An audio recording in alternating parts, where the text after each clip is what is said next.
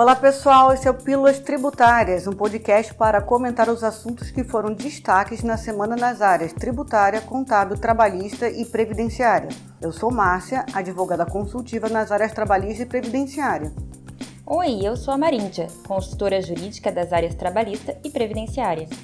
Já há algumas décadas, no mês de outubro, ocorre a campanha internacional de conscientização denominada de Outubro Rosa, para alertar as mulheres e a sociedade sobre a importância da prevenção e do diagnóstico precoce do câncer de mama e também do câncer de colo de útero. Pensando na importância deste mês, vamos tratar hoje sobre os direitos das trabalhadoras com câncer.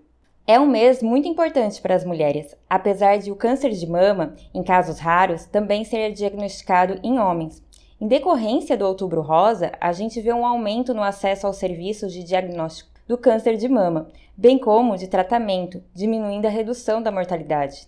Isso mesmo, Maríndia. E as mulheres diagnosticadas com câncer possuem diversos direitos trabalhistas, previdenciários e tributários, sendo dos mais recentes o direito de se ausentar das atividades laborais sem prejuízo de sua remuneração, por até três dias em cada 12 meses de trabalho, para a realização de exames preventivos de câncer, desde que comprovado conforme o artigo 473 da CLT. Essa medida visa proporcionar às mulheres a oportunidade de realizarem, sem preocupações quanto a perdas salariais, os exames preventivos contra esse câncer de elevada frequência e mortalidade em nosso país e no mundo, né? É importante que as mulheres façam os exames preventivos, pois o diagnóstico precoce da doença pode salvar vidas. Alertamos que essa medida também é garantida aos homens, lembrando que em novembro há uma outra grande campanha de prevenção, o Novembro Azul, mês mundial de combate ao câncer de próstata. É, e a inclusão desse inciso na CLT pela Lei 13.767 de 2018 foi de grande importância, pois ajuda no diagnóstico precoce da doença, evitando complicações e facilitando a cura. Muitas empregadas tinham receio de se ausentar do trabalho para cuidarem da saúde e serem prejudicadas em sua remuneração.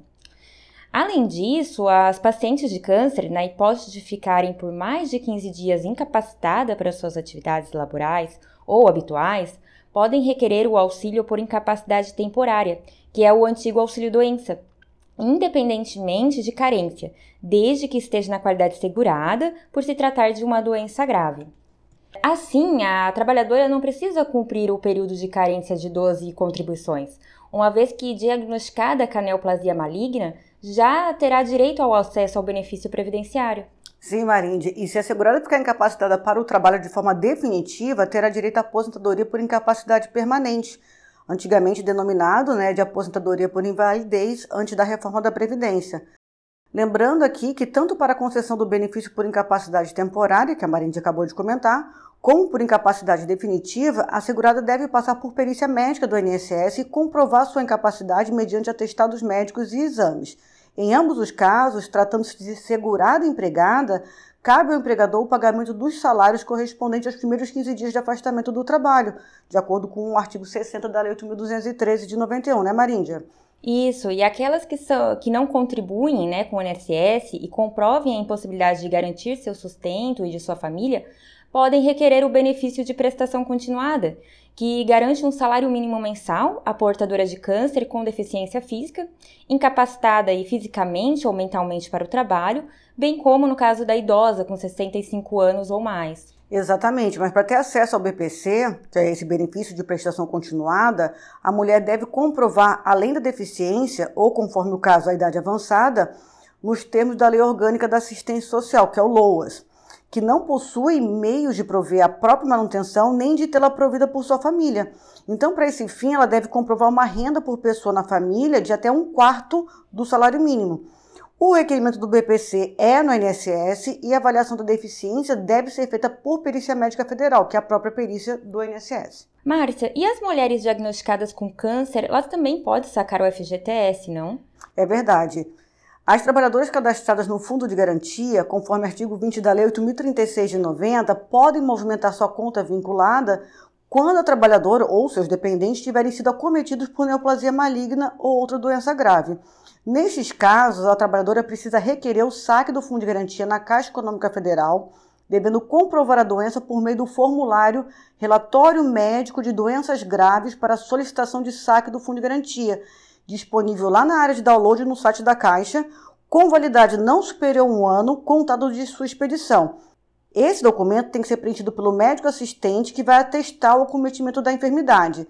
Será necessário também anexar exames que tenham sido informados no referido relatório médico. Essa nova disposição decorre de uma ação civil pública, originária lá do Espírito Santo, que tramitou lá no TRF da segunda região, com repercussão geral reconhecida. A Caixa orienta que a solicitação de saque do Fundo de Garantia seja feita preferencialmente por meio de aplicativo do Fundo de Garantia, não havendo necessidade da trabalhadora se dirigir a uma agência da Caixa.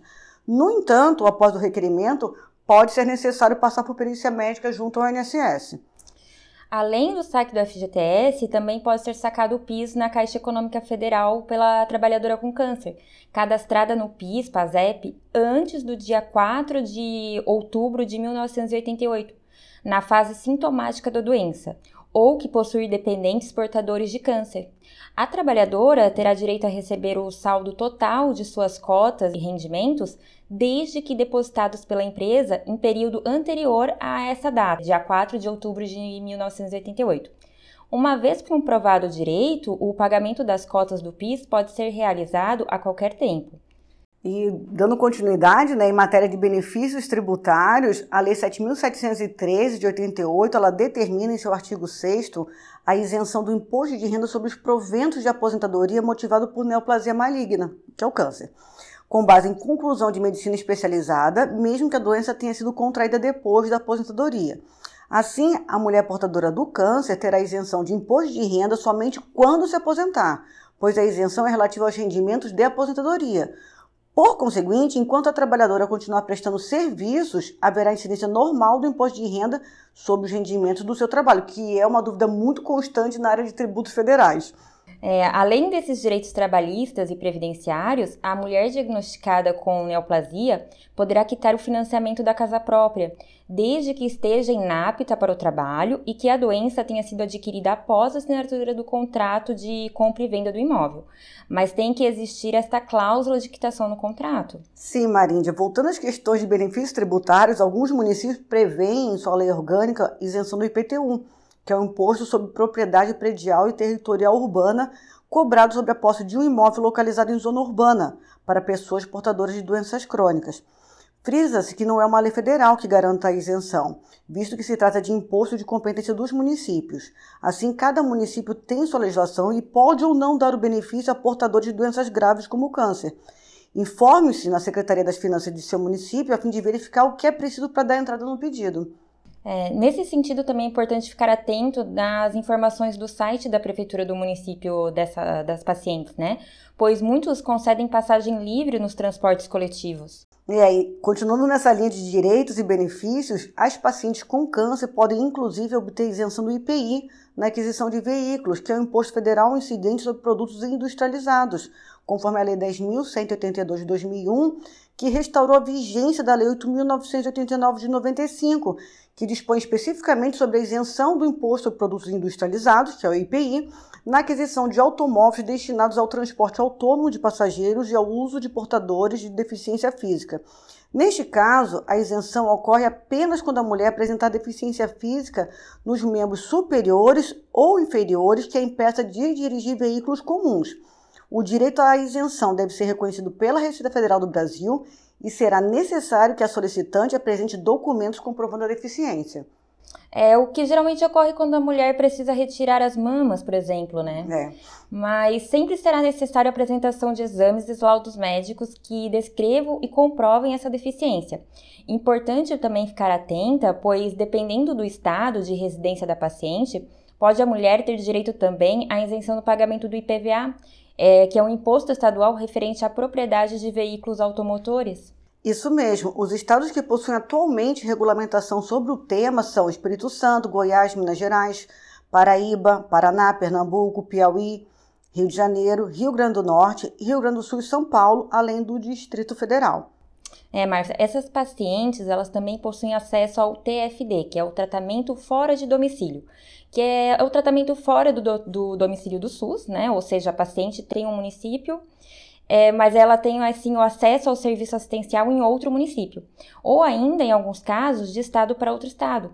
Nos casos em, em, que houver indicação médica, poderá ser ainda autorizado o pagamento de despesas para acompanhante. É, bom, para finalizar, outro detalhe importante que as empresas devem ficar atentas durante a pandemia da Covid-19 é que as pessoas consideradas grupos de risco ou seja, aquelas com idade acima de 60 anos, com doenças crônicas como diabetes, doenças cardiovasculares e respiratórias e com imunidade baixa, possuem um risco maior de terem complicações graves se forem contaminados pelo coronavírus. Nesse grupo se inclui as pessoas com câncer. Assim, por orientação do Ministério Público do Trabalho, as trabalhadoras do grupo de risco devem ser mantidas afastadas do trabalho presencial sem prejuízo da sua remuneração, devendo realizar as suas atividades por meio de teletrabalho ou trabalho remoto, né, Maríndia? É isso mesmo.